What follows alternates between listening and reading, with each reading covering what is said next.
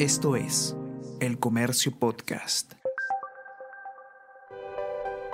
Porque la información veraz es tan importante como el aire que respiras, te presentamos a continuación una serie de entrevistas con fuentes especializadas en medio de la pandemia por COVID-19. Es momento de escuchar solo a los que saben. Mi nombre es Martín Tumay y soy periodista. Gracias por acompañarnos. El Comercio Podcast presenta El Comercio te informa Hola amigos del comercio, ¿qué tal? Muchísimas gracias por acompañarnos, gracias nuevamente por seguir nuestras transmisiones minuto a minuto. Ya saben, este es momento de aprender, aprender de los expertos principalmente y no dejarse guiar por la información que no tiene fundamento, ¿no? Hoy día nos acompaña la doctora Ángela Uyen, ella es eh, asesora en políticas de salud en Médicos Sin Frontera y especialista en enfermedades tropicales e infecciosas. Doctora, ¿cómo se encuentra? Bien, muchas gracias. Aquí son las nueve y media de la noche. Gracias. Sí, usted está en Bélgica en estos momentos, ¿cierto? Sí, así es, en Bruselas. Ok. Y básicamente le queríamos preguntar sobre su experiencia a nivel internacional. Si bien en el Perú, en, varios países en el mundo ya hemos empezado a vacunar a, ya han empezado a vacunar a la población y en el Perú también tiene un plan que vamos a ir detallando, ¿no? Son tres fases las que tiene el plan del Perú, pero lo que nos va a ayudar a entender básicamente es sobre las campañas en el mundo y saber qué tan lejos o tan cerca está eh, el criterio mundial está la campaña de vacunación que va a emprender el, el Perú. Y ante eso, la primera pregunta, doctora, ¿hay algún consenso entre los especialistas que determine bajo qué criterios debería darse las campañas de vacunación contra el COVID-19? Bueno, yo creo que queda claro que cada país va a vacunar de acuerdo a sus capacidades. Es decir, habrán algunos que, si bien lo van a hacer en fases, van a poder incluir más población que otros porque tienen más disponibilidad inmediata de vacunas. Por otro lado, sí, hay guías. Por ejemplo, la OMS y su grupo de expertos en asesoramiento estratégico de inmunización han publicado pues un, eh, un marco que da orientación a quiénes priorizar, a qué grupos priorizar. Por ejemplo, este, los grupos prioritarios, yo creo que eso e, es, eh, hay, hay un consenso que debe ser primero el personal de salud, ¿no? Sobre todo quienes están en primera línea, y los de servicios esenciales en salud. Em, es, servicios esenciales que pueden ir hasta eh, el, nivel primario de atención en salud, ¿no? Y por otro lado están quienes tienen una alta vulnerabilidad, que son los adultos mayores, ¿no? Entonces, eh, estos son los grupos prioritarios a, proteger porque son quienes tienen y quienes han sido más afectados en términos de mortalidad y severidad. Ok. Eh, doctora, y bajo esas, las pautas que usted nos da, las recomendaciones que ya, que ya conocemos que nos está dando, ¿qué países están siguiendo esas recomendaciones que usted destacaría en sus campañas de vacunación? Bueno, en general casi toda Europa. te digo casi porque no he analizado en detalle todos los países, pero la mayoría de la Unión Europea está haciéndolo de esa manera. comienzan con casas de casas geriátricas, casas de ancianos y personal de salud, y luego empiezan con adultos mayores, siguen con adultos mayores y comórbidos. Entonces, eh, esto se, se, está haciendo en Europa, bueno, Reino Unido, que todavía pertenece a la comunidad europea. Em, también en Estados Unidos se está priorizando personal de salud y adultos mayores. Em, entonces, eh, se está haciendo en muchísimos países, ¿no? En Australia también. Entonces, em, si bien pueden haber en algunos casos una diferencia en fases, es decir, no fase 1 y fase 2, ¿ah? fase 1A, 1B, que quiere decir que van a pasar casi simultáneamente, con una diferencia muy pequeña de tiempo, pero da a entender que son prioritarios, los dos son grupo 1 ambos grupos. Entonces, es, eh, es algo que, se está haciendo en muchísimos países, ¿no? Eh, porque entendemos bien que lo que queremos hacer es disminuir la mortalidad, la severidad, es lo que va a dar un respiro a nuestro sistema de salud también, si nosotros protegemos a quienes tienen más riesgo de muerte. Exacto. Y bueno, la pregunta que sigue acá, mucho se habló desde el año pasado que es necesario proteger a nuestros adultos mayores, a las personas que están con enfermedades preexistentes y básicamente quizás las personas lo, suena a, trillado, pero quizás los expertos nos puedan eh, ayudar a entender básicamente por qué es necesario apuntar a los adultos mayores, por qué es necesario apuntar a las personas con enfermedades preexistentes. Em, por ejemplo, un número del CDC nos dice que ellos tienen 8 a 10 veces más riesgo de muerte. Sabemos también que estos son los pacientes que se complican más, que hacen más casos severos y que salen mucho más difícil, es mucho más difícil que salgan ya de una enfermedad severa, ¿no? Entonces, el riesgo de mortalidad y la severidad viene también con mayor hospitalización, con más ocupación de camas UCI. O sea, estamos hablando de una vulnerabilidad biológica, es decir, el, por ejemplo, la vulnerabilidad de los médicos es una vulnerabilidad ocupacional. Ellos la tienen por su trabajo, están expuestos porque trabajan en esto todos los días y están en contactos con pacientes. La, vulnerabilidad biológica no la pueden cambiar.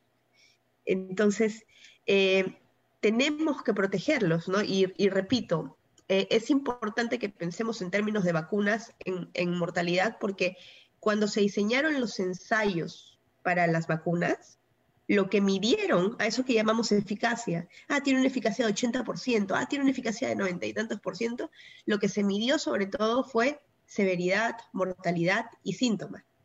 Es decir, no se midió mucho cuánto se infecta uno, se midió cuánto se muere uno o cuán grave le da la enfermedad. Entonces estamos hablando de que estas vacunas van a ser eficaces en reducir la mortalidad. Entonces yo creo que siguiendo esa lógica vamos a dársela a quienes tienen mayor mortalidad primero. Exacto, exacto.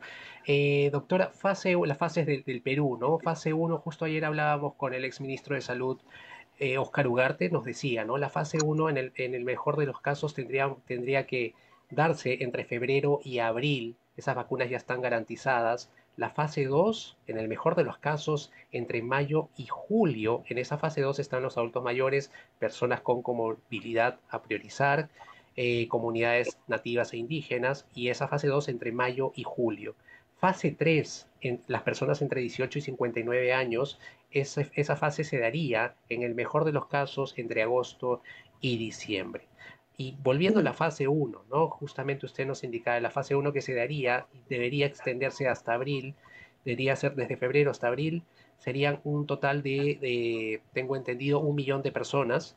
Y lo que le queríamos preguntar ahora, ¿no? Primero detallo la fase 1, quiénes están. Todas las personas que prestan servicios, independientemente de la naturaleza de su vínculo laboral o contractual en las diferentes instancias del sector salud. El, segundo grupo en esta fase 1 es el personal de las Fuerzas Armadas y policiales. Tercer grupo, bomberos Cruz Roja. Cuarto grupo, personal de seguridad, serenajo, brigadistas y personal de limpieza, estudiantes de, salud también y los miembros de mesas electorales ante las elecciones que van a ser este 11 de abril. Bajo es lo que usted me decía antes, doctora, eh, ¿qué opinión le merece esta, esta lista de fase 1 de las personas que estamos eh, priorizando entre febrero y abril? Mm, yo creo que todo depende del objetivo, qué es lo que yo quiero con la estrategia. Eh, como yo, a lo que yo me refería inicialmente, me referí mucho a mortalidad, ¿no? A proteger a la gente de que no se muera y vamos a, actuar sobre los grupos que tienen más vulnerabilidad. Eh, yo creo que el enfoque que están tomando es mucho más dirigido a la funcionalidad de estas personas, porque estamos hablando de elecciones, estamos hablando de seguridad, estamos hablando de limpieza. Entonces, eh, yo otra vez recuerdo el principio de la vacuna no es evitar infección. Es decir, son poblaciones relativamente jóvenes, poblaciones que pertenecen a la población económicamente activa, por lo tanto, probablemente se mueven, salen, tienen reducidas vulnerabilidades, vamos a decir, biológicas. ¿no? Eh, ¿Qué es lo que pasa? ellos van a poder infectarse y su riesgo de mortalidad ya era menor, no vamos a decir que era bajo, era menor al que tiene un adulto mayor, ¿no? Y se pueden infectar. Y nosotros tenemos ahora un, un espacio entre esta población, Fuerzas Armadas, bomberos, eh, personal de limpieza, personal de, este, que va a participar en, los comicios electorales, etc. Ellos van a estar vacunados y pueden continuar la transmisión. Y quienes no están vacunados están en casa. Quienes tienen la vulnerabilidad de justamente a morir si adquieren COVID. ¿Qué va a pasar cuando ellos continúen la transmisión y no hagan enfermedad severa? Van a poder llevar la transmisión a los grupos que sí son vulnerables para morir. Entonces, no, sé si se entiende, pero creo que hay, hay dos cosas que tenemos que diferenciar, el riesgo de infectarse y el riesgo de morir. ¿Para qué me protege la vacuna? Hacia el riesgo de muerte. Eh, hasta lo que se sabe hoy, la, transmisión se está estudiando y, y sabremos más con el tiempo, ¿no? Pero hay otra cosa. Para controlar infección o transmisión, tengo otras medidas el uso apropiado de mascarillas, la distancia social, la ventilación, el lavado de manos. Entonces, yo creo que bien se pudo usar distintas herramientas para proteger a ambos grupos en distinto orden. No quiere decir que no se iban a vacunar, pero pudieron haber priorizado a otro grupo. Para proteger al... Claro que necesitamos a nuestras Fuerzas Armadas, a nuestra Policía Nacional, necesitamos a la gente que va a apoyar en comicios electorales y todo lo demás, se pudo haber proporcionado este, respiradores N95, se les pudo haber apoyado brindando todas las facilidades para que, para que tengan espacios ventilados y todo lo demás. Yo, yo creo que mi opinión, yo creo que desde mi punto de vista yo hubiera priorizado la vacunación a grupos que tienen alta mortalidad y eso incluye a, poblaciones marginales y excluidas como eh, los indígenas, ¿no? poblaciones nativas. Entonces, todo está, yo creo, en ver quiénes mueren más nuevamente. Eh, sí, lo hubiera hecho distinto. Doctora, y quizás para responder para las personas, tenemos casi mil personas conectadas escuchándonos, y para responder la pregunta que tenemos justo en el cintillo y con todo el contexto que usted nos ha dado, ¿no? ¿Tiene sentido, con todo lo que ya sabemos, que las personas con mayores de 60 años, las personas con, morbilidad tienen mayor riesgo de, eh, enfermarse, mayor riesgo de eh, complicarse en la enfermedad. ¿Tiene sentido que estén en la fase 2 de la vacunación? Depende del objetivo. Si el objetivo que, ha tenido, que han tenido ahora mismo en el ministerio es em, la reactivación pensando, pensando en extra proteger esta población que ya tiene reducidos factores, podría ser. Personalmente lo hubiera hecho diferente, repito. No, eh, creo que yo hubiera protegido de mortalidad a quienes se mueren más, ¿no? Y, y, tenemos que recordar, y por eso es importante que la gente entienda que una vez vacunados, vamos a, a, tener que seguir usando nuestras medidas de control, ¿no? No es que me vacunaron y ya no uso mascarilla, me vacunaron y, y me voy a bailar, me vacunaron y, vamos todos a abrazarnos. La transmisión puede continuar, las infecciones pueden continuar. De lo que me protege la vacuna es de no ir a dar una UCI, de no morir. Exacto. Justo también le quería preguntar sobre eso, ¿no? La mascarilla no es que se acabe, el uso de mascarilla no es que se acabe una vez vacunado. También le quería preguntar sobre por qué es necesario que todos participemos en esta campaña de vacunación. Otro tema importante es también que nos diga usted bajo su experiencia, ¿Cuánto daño nos hace una cuarentena estricta mal hecha? Y bueno, la primera pregunta con respecto a la, vacunación, ya que usted lo tocó y, quería preguntarle, ¿por qué es necesario, doctora, que todos participemos en esta campaña de vacunación? Es clave porque justamente una de las, uno, uno de, los, em, de los principios de, de la inmunización es el grupo, ¿no? Eh, no solo porque, a ver, vamos a reducir la inmunidad, vamos a reducir, perdón, la, mortalidad y vamos a ir menos a los servicios de salud. A todos nos afecta la, pandemia, a todos nos está afectando, de una o de otra manera. Quien dice que no le afecta está mintiendo. Por ejemplo, vamos a pensar en alguien que ya tuvo COVID, ¿no? Yo ya tuve COVID, este, me da igual si, si, si no uso mascarilla, si salgo. Em, ¿Por qué esa persona tendría que importarle lo que pase y tendría que promover la vacunación y hacerse vacunar? Primero, porque no sabemos aún mucho sobre la inmunidad natural, cuánto tiempo va a durar, cuán altos son los anticuerpos hasta qué momento, etcétera. Con la vacuna, por lo menos vamos a tener cierta certeza. Bueno, con la vacuna funciona hasta tal tiempo, porque hay estudios, porque es controlado, ¿no? En segundo lugar, tenemos que pensar que mientras que las personas sigan exponiéndose a los riesgos, los servicios de salud van a seguir sobrecargados. Puede que a esa persona ya no le importe contraer COVID, pero el día que necesite una UCI, el día que necesite un médico, el día que necesite a alguien, entonces es muy difícil que alguien piense, yo creo que sería increíble que alguien piense a estas alturas que la pandemia no le afecta. A todos nos afecta. Y si queremos salir de esto, sobre todo si queremos recuperar un sistema de salud funcional, si queremos en algún momento volver a cierta normalidad, tenemos que vacunarnos y tiene que ser un gran número.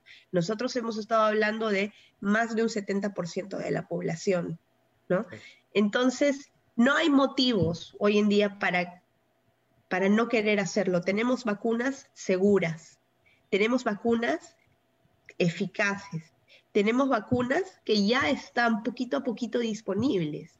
Entonces, no hay razones para, para, para oponerse y estamos, y por otro lado, Perú, comparado con Estados Unidos, por ejemplo, que ya tienen 27 millones de personas vacunadas, imagina, 27 millones ya vacunaron. ¿no?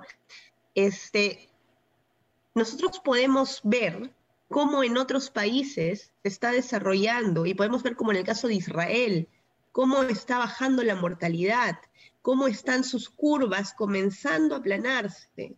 Entonces yo creo que no debe quedarnos ninguna duda de que las medidas de control funcionan y una de ellas, uno de los pilares es la vacunación. Doctora, y la siguiente pregunta sobre los movimientos antivacunas, ¿no? ¿Qué opinión tiene usted? ¿Qué mensaje podríamos darle a estos movimientos antivacuna? Y quizás algo más importante, ¿qué decirle a las personas que desconfían de las vacunas? Yo creo que COVID tiene un caso muy particular porque una persona puede tener miedos de la vacuna o puede rehusarse a la vacuna sin necesidad de que sea antivacunas. Eh, el hecho de tener una enfermedad nueva, con mucha incertidumbre, un desarrollo eh, tecnológico acelerado, y, creo que lo, lo particular del caso es que como nunca, la gente ha estado pendiente del desarrollo de la ciencia día a día. Es decir, no todos estamos acostumbrados a hablar de ensayos clínicos, leer papers, decir, ah, bueno, esto es eficaz, esto es no. Entonces, ¿qué es lo que pasa? Eh, ha sido demasiada información y ha pasado muy poco tiempo. Muchos tienen eh, cuestionamientos que pueden ser legítimos. Yo no creo que primero no es bueno hacer esta distancia de, bueno, antivacunas o, bueno, es que la ignorancia. No, yo creo que lo que hay que hacer es que hay que armar puentes y hay que responder preguntas. Entonces, cuando la gente pregunta, mira, es que yo no confío en la vacuna porque la han hecho muy rápido, ¿no? Y bueno, eh, me parece una pregunta lógica y justa. ¿No? Entonces hay que explicar el por qué y el cómo se hizo tan rápido. Entonces hay que entender que, por ejemplo, en cada fase, eh, en los estudios de cada fase clínica que se hicieron en humanos, la prioridad es la seguridad. Y han habido vacunas que no han pasado. Entonces, las que tenemos hoy en el mercado son las que han pasado y han sido aplicadas, no a cientos, han sido aplicadas a miles y en distintos países. Es decir, no hay dudas sobre la seguridad. Podemos tener dudas, bueno, ¿hasta cuándo me va a proteger? ¿Y cuántas dosis van a ser en el futuro? ¿Me la tengo que poner cada cuántos años? No lo sabemos. Pero sobre la seguridad, hoy en día no deberíamos tener ninguna duda. Entonces, yo creo que este tipo de cosas hay que comenzar a conversarlas, hay que ser abiertos y hay que sobre todo discriminar de en dónde buscar información y dónde no una de las recomendaciones que siempre hacemos es que siempre busquen una fuente, que ellos elijan, el público elige una fuente confiable al 100%, ¿no? Y que le elijan y le consulten y le tengan mucha eh, le consulten de manera constante, ¿no? Porque finalmente informarse de una fuente, tener la mejor información te lleva finalmente a tomar buenas decisiones. Ahora yendo al tema, al punto, doctora, de la cuarentena estricta, ¿no? Estamos en Lima, en una cuarentena estricta dispuesta por el gobierno, sin embargo vemos situaciones complejas, complicadas, también por las diferencias que existen en nuestro país. Pero primero, la primera pregunta sobre ese tema de las cuarentenas estrictas, ¿qué sabe la ciencia? de cuánto ayudan en medio de una pandemia una cuarentena estricta. Bien, yo creo que no es lo mismo estudiar una cuarentena en un contexto como el europeo que estudiarla en un contexto como el peruano. Eh, no podemos hacer copy-paste de, de, estrategias que han funcionado en otros lados, sobre todo porque vivimos en un país con muchas desigualdades. En algún momento alguien me preguntaba, bueno, oye, entonces hace meses, hay, que, hay que otra vez irnos a cuarentena. Y decía, yo no tengo corazón para, para, yo creo que es, es necesario, pero es una medida extrema. ¿Y qué es lo que pasó? Que Perú llegó a ese punto extremo. Las UCI ya no tenían lugar. No teníamos, y, y, yo veo videos de ayer, gente queriendo tumbar la puerta de un hospital para conseguir una cama. Entonces, fue hecha, fue tomada la medida en un buen momento, yo creo que fue necesario. Es una medida dura, es una medida durísima, es extrema, pero ¿Qué es lo que pasa con las cuarentenas? El principio es la distancia social, es una distancia social forzada, es quédate en tu casa y no salgas, porque la enfermedad del virus se transmite persona a persona. Si nosotros evitamos ese persona a persona, no hay transmisión y el virus desaparece con cada persona en su casa, ¿no? Pero ¿qué es lo que pasa si, aunque sea unos pocos, comienzan a salir y eh, la transmisión va a continuar? y los sacrificados se quedan en su casa y los que se mueven siguen contribuyendo a la transmisión del virus, ¿no? Eh, de alguna manera yo creo que a pesar de que, como digas, bueno, es que no obedecen, es que no la llevan igual en todos lados, lo que va a ayudar es a focalizar un poco más, y a mí me ha dado mucho gusto, una de las cosas que yo creo que hay que reconocerle al, al gobierno es que ahora tenemos datos de regiones. Antes antes era mucho más amplio, era como que, bueno, el Perú, ¿no? O, los datos de, las regiones no hacían match con los, con los datos eh, nacionales. Ahora tenemos datos un poquito más aterrizados. Imaginemos que en el futuro esto, yo espero que así sea, puede llegar a datos a nivel provincial, a nivel municipal. Si eso llega a ser así, nosotros vamos a poder realmente comenzar a focalizar y a ver dónde empezamos a poner más esfuerzo. Pero yo creo que como dices, la cuarentena no funciona igual en todos lados, pero va a ayudar a que por lo menos se focalice, sepamos bien dónde poner mayor esfuerzo. Y algo que también quizás mm, quisiera que nos ayude a entender, que al final eh, no acatar las medidas de eh, lo que tenemos en la cuarentena, el distanciamiento social principalmente, nos trae mayor consecuencia a nivel económico. Es como un círculo que finalmente se va haciendo mucho más grande. Mm, mm. Sí, y, yo escucho mucho esto de la economía o la salud, ¿qué vamos a priorizar? Yo creo que no, no, hay lugar a esta dicotomía, ¿no? Para, mí es una falsa dicotomía, porque vamos a imaginar el, escenario terrorífico en que decimos, bueno, ¿sabes qué? Dejemos circular al virus, pues, vamos a trabajar, vamos a salir y hacer nuestra vida normal. Imaginen, si, si teníamos restricciones y las UCIs están como están, si teníamos, la, gente comenzaría a morir en las calles, ¿no? E, yo creo que sería una película de terror, lo, que yo me imagino es terrorífico, de verdad. Eh, no puede haber una economía sin gente sana. ¿Quiénes hacen la economía? La economía está hecha por los seres humanos. No podemos pensar en tener una economía si no tenemos gente saludable. Yo no creo que mucha gente vaya a trabajar teniendo a su hijo, a su madre, a su padre y siendo la única persona en casa. Entonces, este, yo por eso creo que primero lo primero, primero vamos a tener un sistema de salud que pueda cuidar de nosotros y no solo de los pacientes COVID, que pueda cuidar de las pacientes obstétricas, de los niños, que pueda cuidar de, los pacientes que necesitan cirugía, de los pacientes de, todos los, eh, de todos los servicios que se han dejado un poco de lado, ¿no? Entonces necesitamos un sistema de salud recuperado y funcional. Y, para eso necesitamos darle un respiro y para eso necesitamos cortar el virus. Entonces, no hay uno sin lo otro. Yo creo que no, no es saludable ¿no? hablar de salud versus economía. Doctora, las dos últimas preguntas, justamente usted tocó el tema eh, de niños, ¿no? ¿Se sabe algo a nivel internacional de las vacunas para niños? ¿Se han probado? ¿Qué es, ¿Cuál es la experiencia en Europa? Eh, que yo sepa, no hay ningún ensayo que haya incluido niños. ¿Y por qué? Niños es una población vulnerable. Se hace después de un periodo largo de que se ha visto cómo las vacunas funcionan en adultos, etcétera, etcétera. Entonces, puede ser una posibilidad para el futuro, pero hoy por hoy no se están vacunando niños, porque no ha sido probado en ellos. los niños no son adultos pequeñitos, de verdad son, son seres completamente diferentes. Eh, la manera en que metabolizan las drogas, sus cuerpecitos, entonces hay que hacer con mucho cuidado ensayos en ellos, pero todavía no se han hecho, por eso todavía no están incluidos. Y en cuanto a las clases escolares, justo estamos a puertas de iniciar un nuevo año escolar, ¿no? Las clases escolares a nivel Europa, ¿cómo se están desarrollando? ¿Son clases presenciales? ¿No hay clases presenciales? ¿Cuál, ¿Cómo es ese en ese sentido? Cada país tiene un, un, eh, un enfoque diferente con la educación.